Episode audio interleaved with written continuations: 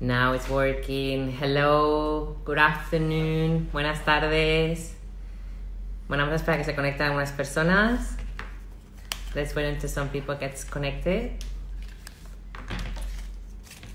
And we're gonna have our guest today, Mahdi Al Own, owner of the Project Kuwait, the podcast. Hola Gaby. Bueno, hoy tenemos una entrevista que va a ser en inglés con uno de los fundadores de, un podcast que hay aquí en Kuwait. Vamos a esperar a que se conecte. Pero va a ser en inglés. It's going to be in English, okay, the interview today. And let me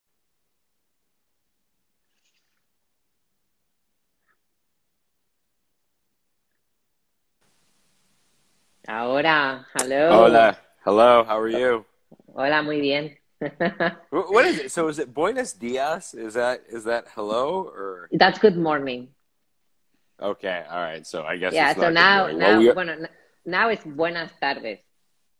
Good afternoon. Buenas tardes. Yeah, Good buenas afternoon. tardes. Yeah, yeah, yeah, yeah. So, so how are good. you? How, You go. how are you? You're so How- how used to you? be the interviewer. it's so true. How are you guys Yeah. holding up in the uh, whole uh, lockdown?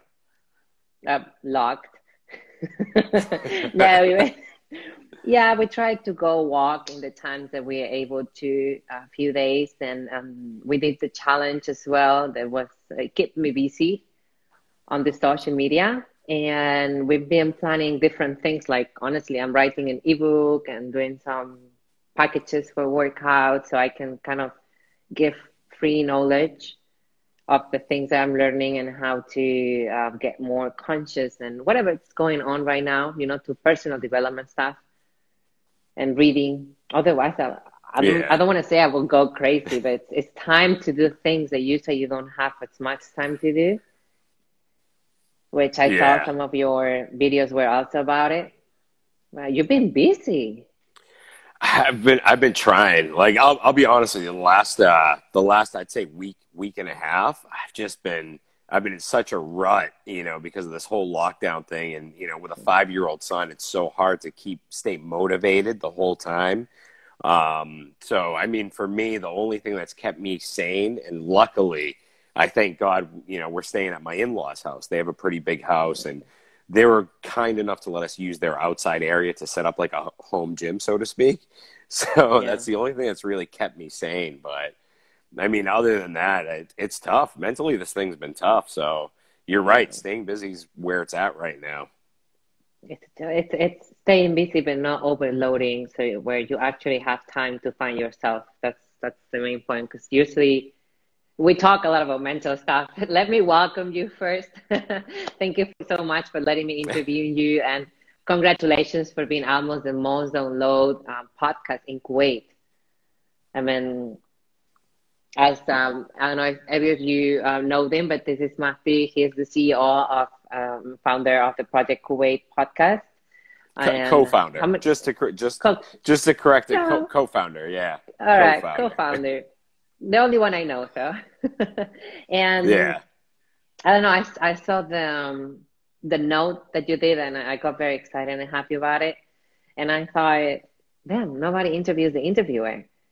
And I was just getting onto this thing, interviewing people that actually had um, some wisdom to share to the moment. And, and I had so much fun when I had was interviewed by you, and we went deep in certain topics that for me are essential, which is not only workout, it's everything mentally that takes you there. Because as I always say, okay, you might want bigger glutes, but it doesn't matter how much you train to get bigger glutes if your mind and your emotion is not set up in the same path.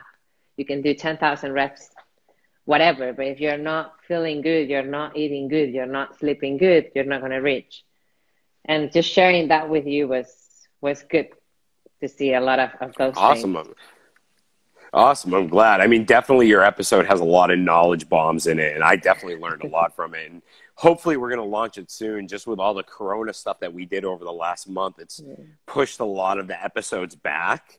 So Yeah. you know, bear you know, bear with me. I mean, like I got I got a bunch of messages like, dude, when are we launching my episodes? I'm like, I'm sorry, man, but you know, we're trying to move things as fast as possible. And you know, we had some issues with our our sound guy because he's in a different country. We do all of our editing outside of Kuwait. Like our team, Uh-huh. we all work together, and um, it's just things got bottled up. There was a bottleneck in the pipeline. So now we're starting to kind of flow a little bit easier than we were before. So your to all of your you know your followers, watch out for her episode. It had a lot of knowledge bombs. I loved it. One of my favorite interviews, to be honest with you. Um, it was so good to see the fresh so much. perspective from the bodybuilding side. To be honest with you. Mm. Yeah, we kind of have different things like strength coaching and strength conditioning, which is it's good to mix everything around. It's it just makes a different perspective. By my like I started just by um, isolating everything, and then I learned all the f- functional things from the multi joint and the strength and things Yeah. I didn't believe in. Honestly, I didn't really care, and it really helped me to develop a lot. But we're here for you. so tell me a little bit about yeah, you. no, don't let me do that. Don't let me flip it around. I'm so used Yeah, to interviewing I'll- I'll people and asking questions. Like, and I, I got that on the last interview that I was on because um, uh, this guy was uh, Ray Amudo. He was uh, interviewing me, and he was like, you know, he would ask me a question, and then I bounce it back with a question. I'm like, you know, he's like, "Don't worry, man. You're you're being interviewed here." I'm like, "I'm sorry, dude. I'm just so used to it, you know." Yeah, yeah, I see, I see. I'll do my best to flip it back. So tell us about you. I, I really want to know your story because you were an ex-baseball player, you're you're a certified trainer. Yeah, well, um, yeah. I mean, it started um, at a young age. You know, I mean, I grew up around sports. I had an older brother. My best friends were all athletes. We all played sports growing up, and you know, I used to be. Um, I actually started in gymnastics when I was about eight years old. Um, it was gymnastics where I used to go to a club here in Kuwait, Batia Club, and then I went into diving. You know, like diving off a diving board, Yeah. flips, stuff like that. So I did that until I was 12, and I found out there was a baseball league here in Kuwait. And um, I signed up for baseball at the same time, still played soccer, basketball, every sport under the moon. Um, and then uh, I played for the first uh, Kuwait national team that went to the Little League uh, Regional World Series, the, Little, Little League regional titles um, in 1997, which was awesome. That was a big honor to play on that first team. Um, and then after that, I went moved back to the United States, and that's when I started playing college ball. So I played some college ball. I played in rec leagues, you know, leagues around uh, the uh, Massachusetts area, and you know, kind of stuck with it. And you know, it's just baseball is like my number one sport. It's always been a passion of mine, and that's where I found weightlifting. When I was 16, I went to my uncle, and I said, "I'm Aziz, you know, I want to get stronger for baseball." So his thing was like, "All right, when you can when you can do 20 push-ups, that's when you can start benching." So I worked my way up to the 20 push-ups, and then he took me to the first gym, which was in Jabriya, and he was like, "All right, here you go. Here's your membership." You know, obviously back then it was like 18. I was 16, I think, maybe even 16 and a half, 15. I have no idea. And um, he was like, "Just be quiet. Don't tell him your age. You know, don't worry." So I went in there, and that's when I kind of first started working out. And then I went to college, played some college ball, and learned more about working out and you know different exercise modalities and what to do. And you know, and then I fell into the trap of the bodybuilding trap, and you know, I was bodybuilding from I'd say 22 to about 25, uh, which was great because I never knew it, but I was doing functional training. I was doing functional bodybuilding back then because I, I couldn't rest. I didn't know how to do the whole 60 seconds rest or the whole two minutes rest. And I was just like, this is too boring. Yeah, it's so, it's so boring. You know, we didn't have phones back then. You know what I mean? Like, it wasn't like we could scroll on Instagram. So You just flex in the mirror. yeah, that was it. You know, and I, I was always like, why are these guys flexing around? Why aren't they lifting more weights? And here I am, like, I do, you know, I never even knew that I was doing, you know, trisets and, you know, split sets and all that stuff because information wasn't as accessible. And one of my things was like, all right, you know what? Let me do, let me pair up biceps and traps. You know, back then my big thing was having big traps. That was my, You know, that was my my my bread and butter. I, I think I did it every day, and it was just amazing. And you know, doing that, and then unfortunately, I got a little bit into the steroid scene. Um, I'd met a trainer. He was like, "Hey, you want to see your gains go through the roof? Um, here's some Winstrol." And you know, I tried it for three weeks, or no, it was about two months. Sorry, and it was a month later where my strength went through the roof. I was absolutely shredded, and one day I was just like, "I don't know why I'm doing this. I'm not a professional bodybuilder. There's no point," you know, and dumped it out, and then my strength went down, so I took some time off and you know, it's just been uh, it was a roller coaster of a ride after that. Uh, then I got married. You know, put on about maybe 30 kilos. I was at a, my, my peak was 120 kilos. Um, wow. Yeah, yeah. And then um, at the age of, I'd say 32, 33, that's when I started getting my, my, my rear ending gear, so to speak, and got back into the fitness, the bodybuilding scene, found bodybuilding was kind of boring at the time. So I switched up to the functional side of it, doing functional bodybuilding to just because you want to do something that you enjoy. You know, that's one yeah. thing that I didn't understand then, which I get now is I didn't enjoy the process of what I was doing. Whereas when I got into the functional bodybuilding, I mean, and we talked about this a little bit, I enjoyed the splits of doing one day of, you know, bodybuilding. Then the next day I was doing uh, HIIT, you know, high intensity uh, training, whether it was wind sprints, jump rope, ladder drills, trying to come up with new skills too, which I loved. Mm-hmm. Um, and then, yeah, and then now, unfortunately, I'm into CrossFit. yeah, it's, it's, I found it so dangerous, the CrossFit side. I did it for a while, uh, and then I just did a photo shoot, and that, that was my CrossFit story. I, I have a lot of respect uh, by going as many reps you can, and I'm, my body is just in another league. Uh, but in all honesty, I I used to have the same mentality on CrossFit. I only do CrossFit because I love to compete. Competing is uh-huh. in my DNA, and you know that's one thing I just love to do. Whether it's competing against myself or going into these competitions at my age, and with CrossFit, I too thought you would get hurt every time you step in to do a WOD or whatever. And it comes down to the trainer. And, you know, my coach, I'm lucky, understands me and he's brought me back through two torn labrums. He rehabbed me back. And it was one day I looked at him two years ago and I said, Rob, um, you know, dude, I want to do CrossFit competitively. And he laughed at first and he said, You know, it's taken me five years to get to where I am.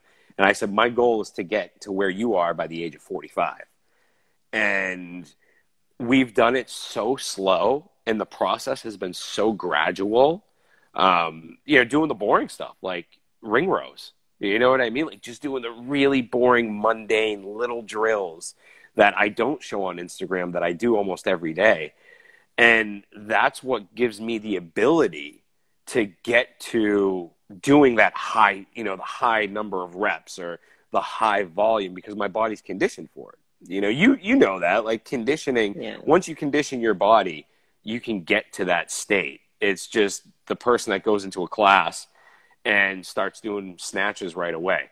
That's who gets hurt. Yeah. You know, when the trainer doesn't yeah, stop them. But I mean, the whole CrossFit bodybuilding thing, I won't get into that. I could talk for hours on that one. but you did mention something very good um, the rest intervals and the rest periods, and how difficult it is sometimes to stop like in, in bodybuilding, I rest about one minute. Depends. Like I check my heart rate. But when I got into strength coaching and my coach told me to rest four minutes, five minutes for a set of three repetitions. I was like, you have to be joking. and people will see me in the gym like five minutes. You're gonna cool down. I don't know. I'm following the paper. like I trust this guy. This is strength, then I do strength. But yeah, the, the rest is like a big what What do you think? I, I, I honestly, I, I, my wife is a power lifter, so I laugh okay. at her all the time because she takes like five minutes between sets, and I make fun of her all the time. And you know, one thing my coach told me, and we were ta- we talked about this a couple weeks ago on a video call. um, I wasn't feeling as strong underneath the bar when I was going into my squats. So he knows, I think he has an idea of how quick I like to work. So he actually prescribed, he was like two minutes rest between sets. You know, he put that in my program. He never really puts rest in there. Like I, he depends on me to put my rest in, but I've been so quick and, you know, yella, yella, I want to get it done that he's been putting the rest in in the rest periods. And I think it comes down to, for people like me, discipline. You know, to discipline yourself to rest for that one minute, thirty seconds, or that two minutes, and then there are the other pe- there are the other people on the flip side that take the five minutes rest or six minutes, and I don't understand that because my body and everyone's different. Um, I say it on the podcast all the time. My body's very different from your body to my wife's body to you know um, the power lifters that you see on TV Sometimes they require more, less rest. It depends on your muscle density, so many factors. And I like to stay warm. As soon as I feel like I'm getting cold, that's when I'm like, oh no, you know, I yeah. waited too long.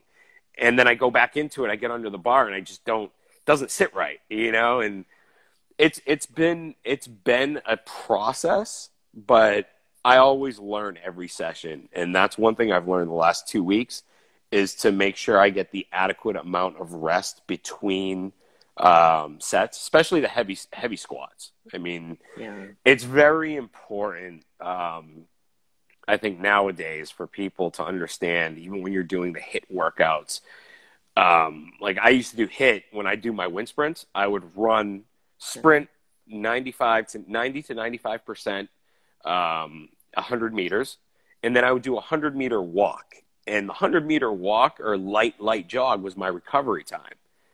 And that essentially was like a 60 second to yeah that was my that was my rest. And i fared really well with it. And then when i switched it up to you know all right i'll do 100 meters and then a 50 minute uh, 50 meter recovery it just went to hell after that because i wasn't getting the adequate amount of rest. So i mean we have to understand our bodies at the end of the day and we have to understand what it takes for our bodies to you know uh, recover in short periods of time.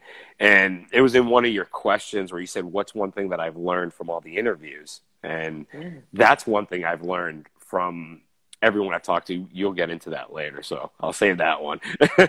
it's good. I was going to ask you what um, what motivated you to start the Project Kuwait um, podcast and, and your colleagues and and what was the initial idea and how did it evolve with the time to become what it's now? Um, and to go back to what you said when you introduced me we have um, we are the number one uh, downloaded podcast right now in kuwait and in the gcc um, we are also i would think probably globally um, some people don't know this especially in kuwait. Kuwait's our backyard. I've said it from day one like kuwait's our backyard we should we shouldn't have to fight for market share here. But globally, that's where the real fight is, and that's where my focus is because I want to grow this because there are so many trainers like yourself here in Kuwait that aren't known internationally. And these episodes, it's it's a bank for everyone out there so that they can learn. And that's where my focus is. I want to grow this so people know we have smart people in Kuwait. We have some of the best trainers in the world. We have people like yourself that are that offer online programs, and hopefully that's what will come out of this. And I, we have a forty percent global share. So we sixty percent of our listeners are in Kuwait. Forty percent of them are outside of Kuwait, which is amazing. I love that. I yeah, love that about us. Good. And um, we started uh, i originally started i wanted to start a podcast in 2009 um, i bought a microphone and attached to my mac everything and then i chickened out didn't launch the episodes and regretted it since. So when i hit i'd say 35 like a couple of years ago it was i looked at things and i was like all right i need to get i need to do i need to do this now and I need to start stop saying I'm going to do this and then just wait for it to happen. I need to actually get things done in the moment right away and stop procrastinating. And that's been the best decision I've made. My wife hates this because now if I'm like, all right, well, let's buy a car. I'll go buy a car. you know what I mean? It's not it's Yeah, not the yeah. whole I'm gonna wait and think about it because you sit, you think about it, and once you you start to think about it, you self doubt sets in, and all this stuff sets in. So I approached uh, Meg, or well, actually, I approached Liam at the time. He was a partner in the project, and we had some business differences, so we split up. But I approached Liam because I knew of him at the time as a trainer in our gym, real nice guy, and uh, went up to him. I said, "Hey, I have this idea. Would you be interested?" He said, "Yes." And I said, "This is who I have in mind as a third person because I wanted to have a female presence." um, which was Meg. And me and Meg hit it off right away. Me and Meg actually met on uh, the Mind Pump forum. Uh, and it was because I had um, from a, a uh, physical therapist I went to. She said I had a back issue, so I posted my back thing. Meg jumped on. She's like, "You're fine," and that's how we met. And it kind of took off wheels from there. Um, as soon as they said they were in, I ordered, you know, all the the recording equipment got all of that in. Once we got the recording equipment, I said, "All right, guys, let's record." And till this day, I'm actually looking for the first episode we recorded. It was um, at Caribou Coffee, and it was just us shooting the breeze to see how we flowed together. And I can't wait till I find that because when I find it, I want to launch that episode later on. Yeah. But that's initially how we got started, and you know, it was uh, it was very good because we had a lot of support systems here in Kuwait. A lot of the you know the trainers, the high profile trainers, supported us at the beginning, and they still continue to do that. And it's people like yourself that have made the project Kuwait what it is today by the experts that you that come to the forefront and give people the knowledge that they need to take their health and fitness and well being to a different level. That gave me goosebumps. well, I, I, hope that answered the question. so, yeah. But I do um, ramble, so anytime you want to stop me, just say, "Hey." No, it's good. Know? It's good. It's good. I love it. I love the flow you have. But um, what's the thing you enjoy the most about giving the interviews? Because you actually enjoy it.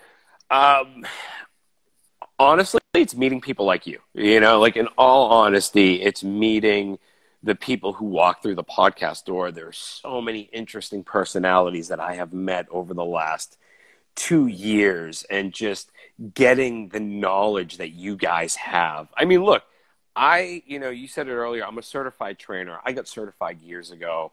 I've been in weightlifting my whole life. I know just as much as a lot of the trainers that are out there. But there there are people that we can always learn from. And to think that we only possess the answers you're you're you're you're just foolish because everyone has something different you can pick up. And it's the the trainers like you guys that are real and authentic that come on the show that have great stories that have you know gone through the trenches that's what i love about my job and i love about what i do. And on the flip side it's bringing good information to people you know at no mm. cost. Um, i think right now in the world everyone has an agenda and they're trying to pump something out for themselves. But for the project, and me and Meg agreed, we're probably not going to sell anything till at least we're, you know, five, six, seven hundred episodes in, you know, just because we want to try and give as much free content as possible and provide resources for everybody out there so that they can better their lives. Because that's what that's what it comes down to, you know, like it's it's almost like community service, to be honest with you. Uh-huh. Define define the project Kuwait then. Uh, the project Kuwait. I mean, it's oh, that's that's a heavy that's a heavy question. That's a heavy question. I, I like I mean, a lot the description you have in. I think it's in iTunes. The what? In iTunes. In iTunes for the podcast, I think you have a, a very good description. Actually, I, I I think I found it there, one of your sources, and yeah. I really yeah, liked yeah, it. But like, I know this is a difficult one in a way, but if you have to specify it in, in, in one or two, three words, like a con- marketing concept, how would you describe it? Because I think there's so much soul in what you do. So, three yeah. words. Oh, that's a, that's a tough one. No one's ever asked me that. in three words, that's a, that's a real tough one.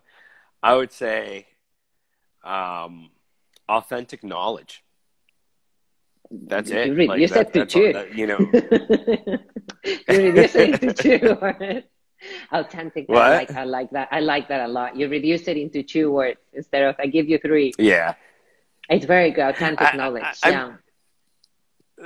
I, that that's what it comes down to because there are so many people out there, and we talked about this on the podcast that you know pass up so much BS um, on the market right now, and the fitness industry for years has played off of the insecurities of everybody out there who wants to lose weight and fit a specific mold, and that's just not reality. That that's just not reality. Our genetics have a factor our lifestyles have a factor. If you work behind a desk versus working as a trainer all day, I mean, trainers put in a lot of hard work. I'm not taking anything away from them, but there's a difference when you can walk around and interact with people versus sitting behind a desk. You know, I mean, there's a big difference. Um, and that's all we want to do is just present authentic knowledge and cut out the BS that's in the industry right now that fools people into for instance, there there was someone um,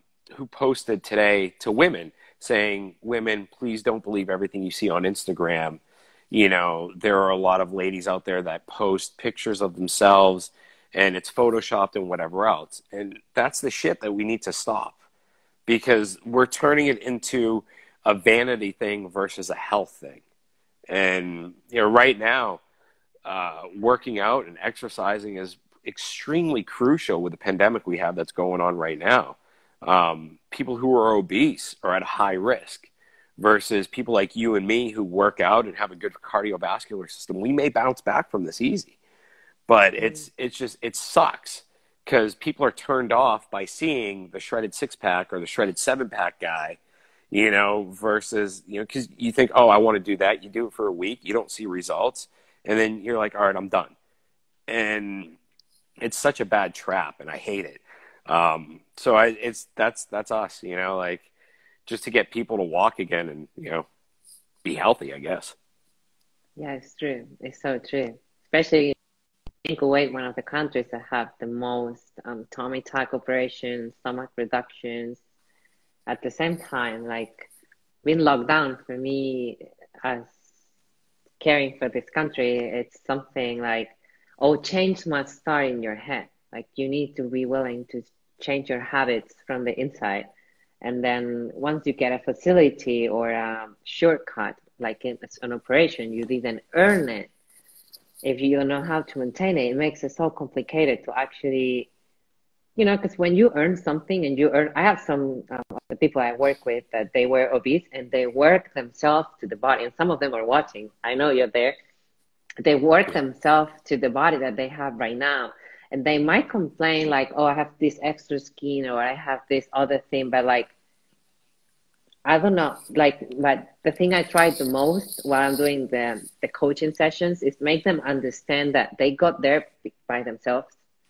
They they they did it they did it for themselves. It's just like i'm so proud of them.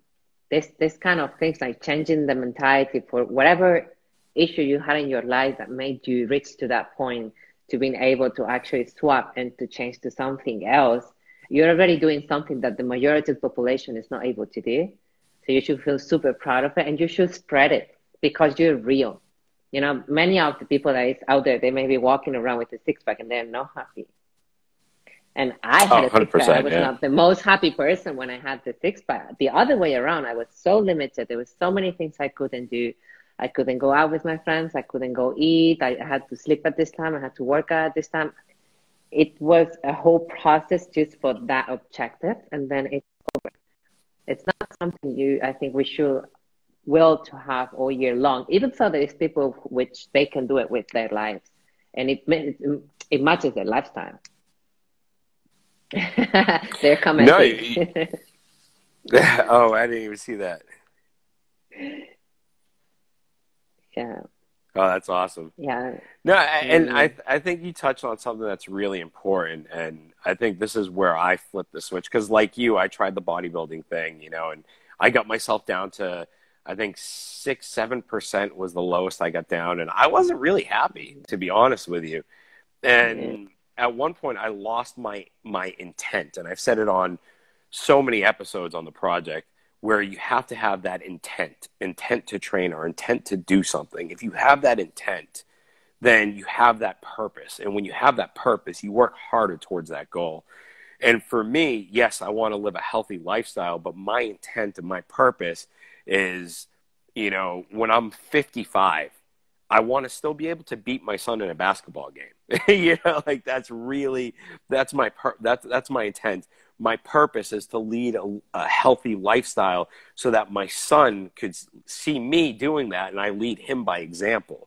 You know, and I think people really, you know, for me it was soul searching. That's how I got to where I was in fitness and look, being healthy doesn't just mean a six pack and eating, you know, salads with, you know, boiled chicken all day. I mean, that's no life to live.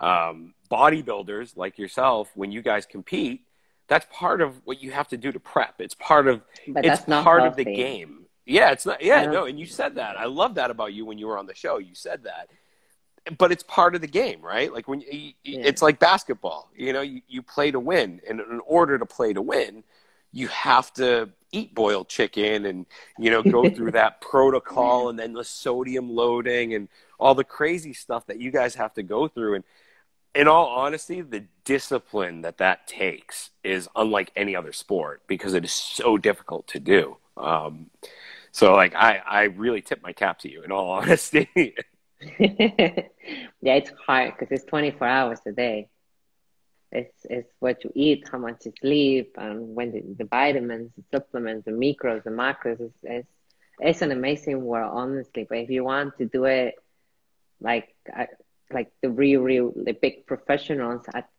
when I ha- I had the chance to meet some of them from close, and it's just amazing. You really know how to. You need to know yourself a lot the people around you need to know yourself and have like a big support, you know.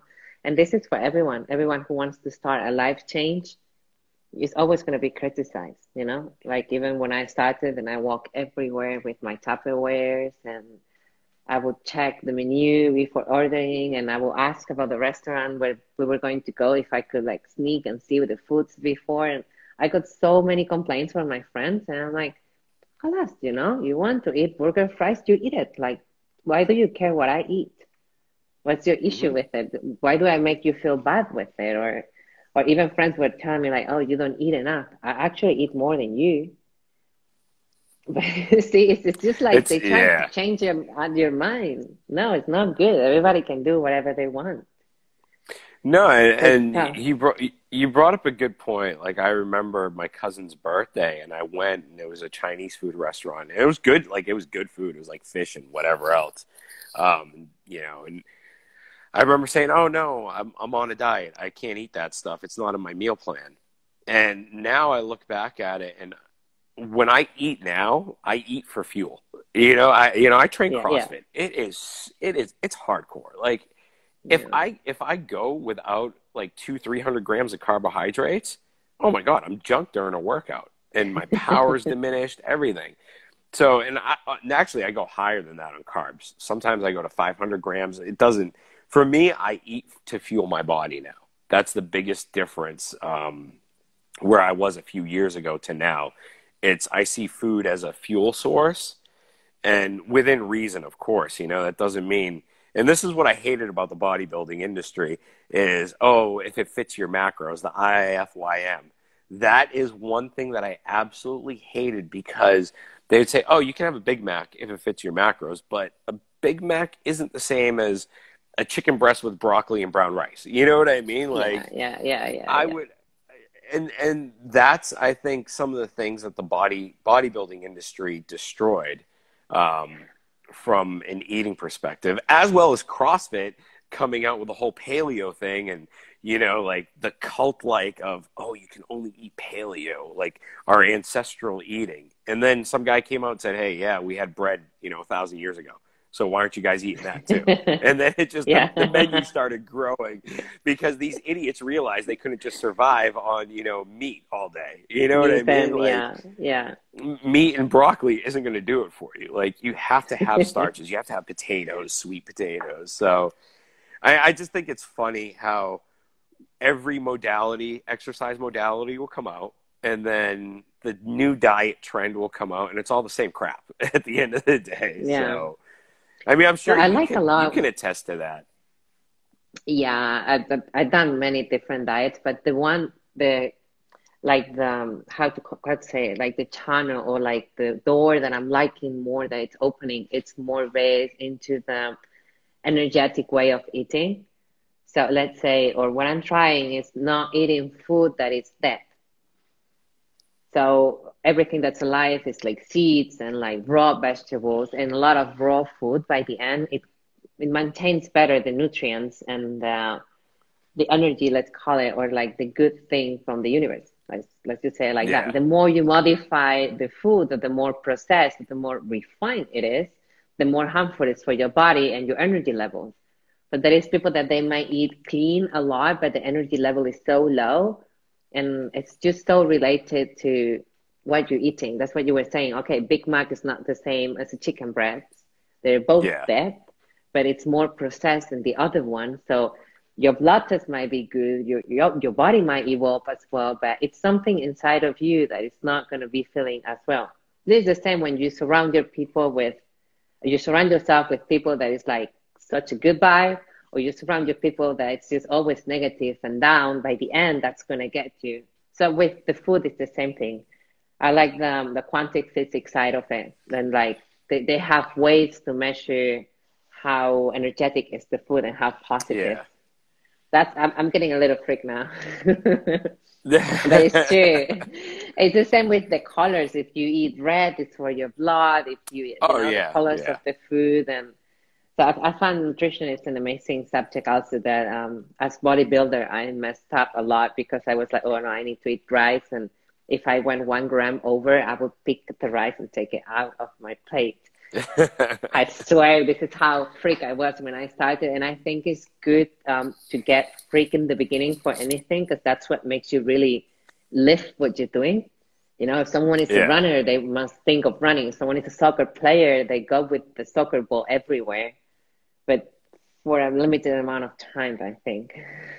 if yeah. it goes too far. That's that's the thing, and I, I think the fitness industry has created the most eating disorders in the world, to be honest with you. And that's yeah. you know, whether it's through, you know, me and Meg have always had the argument of I've been one to measure and Meg says no, you know, she doesn't like measuring because it can turn into a disorder. You know, it definitely yeah. can. Um, and I mean, you should uh, you'd you'd love Dr. Dinka. Um, she's on the show. We do we do, we have psyched with Dr. D every Tuesday. You would love to have her on your show. She could go on about eating disorders and you know the Ooh, psychology. She's a psych- oh yeah, she's a psych- no, she's, a, she's an amazing licensed psychologist here in Kuwait. Uh, she used to be my professor at the American University, and you know where you know that was. Uh, she she recently joined the project uh, last June, I would say. We started Psyched with Dr. D every Tuesday. And um, we also have every other Thursday Expats Abroad. Uh, Meg has her own show that she does right now, which is called Expats Abroad. So that's a fun one. She interviews people, you know, that have come to Kuwait or live abroad, um, you know, just so they can get to know the community. So uh-huh. besides the Sunday show. So right now we've got three shows going. Nice. No, I like it. It's sharing wisdom, as you said. It's in pure and yeah. from pureness. I think besides the food thing, other thing that's going to be on on Skype right now, it's um, real people.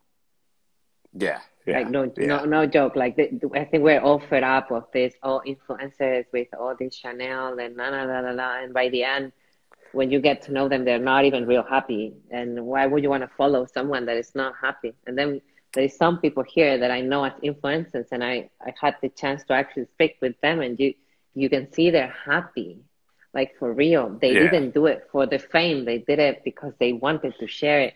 And I think this we talk about it in the last interview I did, but I think it's a good thing for everyone to unfollow all those people that doesn't make you feel good and doesn't add anything into your life and follow people like this guy and his podcast.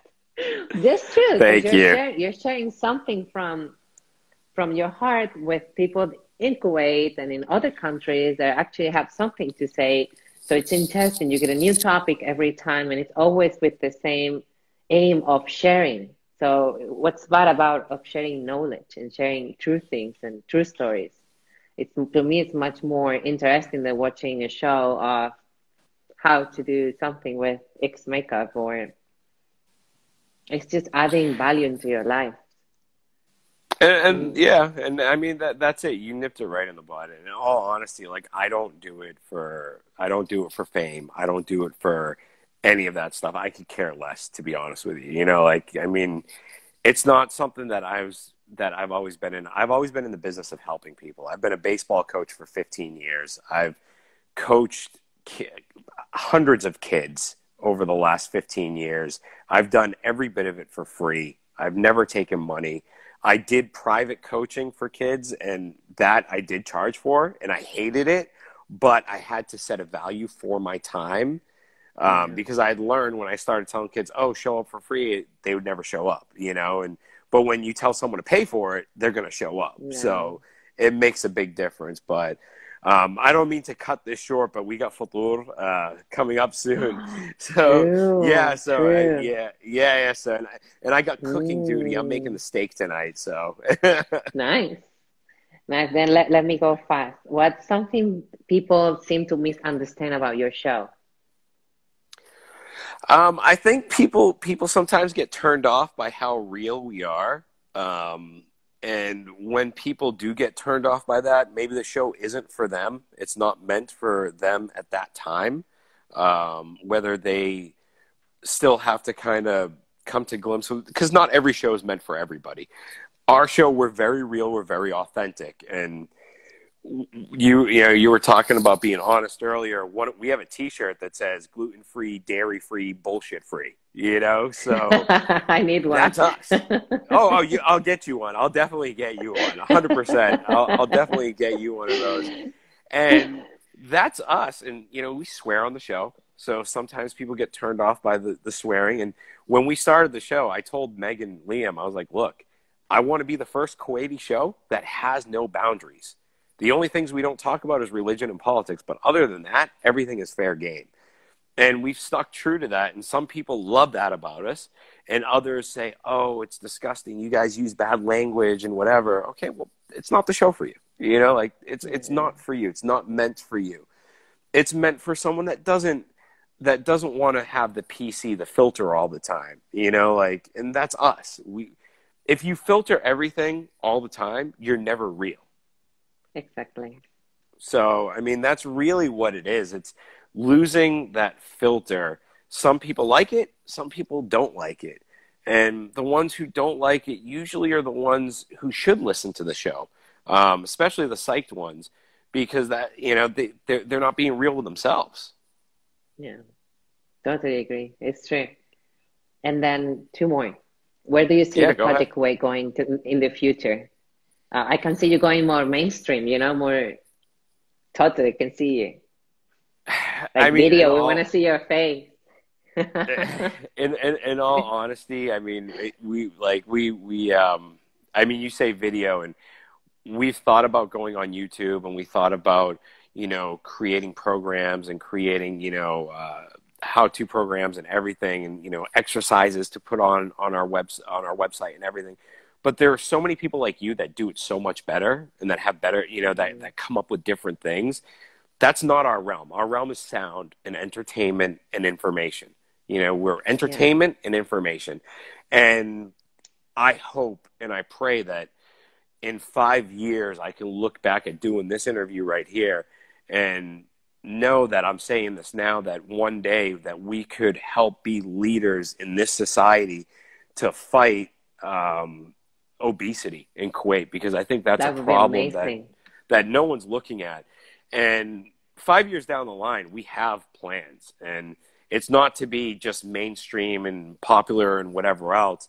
I mean, it's it's mainly to just help people and make sure that we can bring down. Maybe we have the record for them being the most obese country right now, but let's have the record for going from worst to first. You know, that would be a It great be thing to accomplish.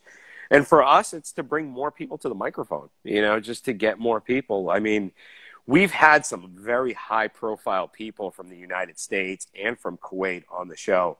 We've had Marcus Filly on, we've had Adam Schafer, uh, Sal DiStefano, um, we've had uh, Dr. Vera on.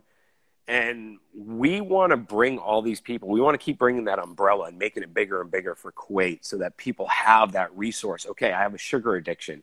What's a resource? Okay, let's go listen to the Project Kuwait. Dr. Vera's episode, she wrote a book on sugar addiction. So that's really the goal is to just arm people with these resources and hopefully one day set the stage for something bigger for the Project Kuwait to accomplish um, for society. That's an amazing goal, though, to fight for obesity. That's. I wish, I wish it, it did happen uh, here and everywhere in the sugar addiction and the market. So, last one, where can we find you? Because I can talk about Yeah. obesity and the thing for so long. I don't want to steal your time. I completely forgot about food too. Sorry, sorry. Yeah, no, I'm sorry. I'm sorry. It's just I got cooking duty. I'm like, oh man, I totally forgot I have to cook the steaks tonight. Yeah, yeah. Um, but um, we're Such on all major American. podcasts. I mean, such an American thought. I, I, I could hear you, Jimmy, saying that. Oh, I have to cook steak. Yeah, that, and I'm I'm praying for the dust to fall so that I can get my workout in tonight because it's wicked dusty out, and I'm just like, oh man, I can't work out in this. You know, my allergies will just kick up, and right now, the last thing I want is to have a headache and a runny nose. No, no. So where can we find But, you on um, the Project Kuwait? How can Uh, we you can you? find you can find a site www.theprojectkuwait.com. You can stream all of our episodes on our website. You can stream all of our episodes on any podcast platform, uh, the podcast app on iTunes. iTunes, you can find us there. You just search the Project Kuwait. Uh, Spotify, Stitcher, SoundCloud. We're across on every major platform. And one thing that we're gonna do, and I'm we're we're on the fence is, do we want to keep calling ourselves the Project Kuwait because we're pigeonholed in Kuwait? But uh, it's so easy to search when you type in the Project. We pop Yeah, up right away. So that's why I stick with the name, the Pro- Project Kuwait. And yeah, you can find Mm. us on anything, and definitely we answer all of our DMs. If anyone has a question or people want resources, uh, we post resources on our Instagram. We have our uh, our little tab that says trainers or recommended coaches. That's usually Mhm. everyone that's been on our show. Um, and yeah, I mean, we're you know we're we're here. We're you know we're we're always around. Good. I will leave all the links in the description, uh, Instagram and YouTube, so everybody can find you in the bottom of the description. And thank you so much, Magdi, for today. It's been amazing. I'm sure it's not going to be the last one because we have to talk about this thing. I, I really want to uh, do something with you related with fighting the obesity and, and sharing some wisdom because it, it must start to change with the thought and the new generation, and then everybody will follow. It's not only Oh, yeah, changing on the food, 100%. it's changing not willing to eat it, how to manage my anxiety, why am I eating like this? So it's, it's a huge topic that I love to talk about. So, gracias. Yeah, hundred percent. I'll, I'll pass on. I'll pass on Dr. Dinka's uh, info to you uh, also, Please. so you can get in touch with her. I'm sure you would enjoy it. Thank, thank you so much for having me on. It was such an honor, and you know, I, I loved having you on the project. Hopefully, you're going to back on soon once this craziness is all over. Inshallah. well, thank you so much. inshallah, inshallah. Thank Bye-bye. Have a good day. Thanks. You too. You Bye-bye. too. Bye Bye-bye. bye. Bye.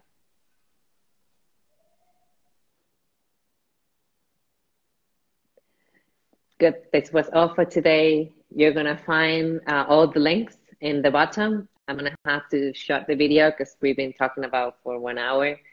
Um, si hablo castellano. Uh, I, I speak Spanish. I'm Spanish. Um, thank you so much for everyone for watching. Gracias a todos por vernos y nos vemos en el siguiente. Bye bye. Adiós.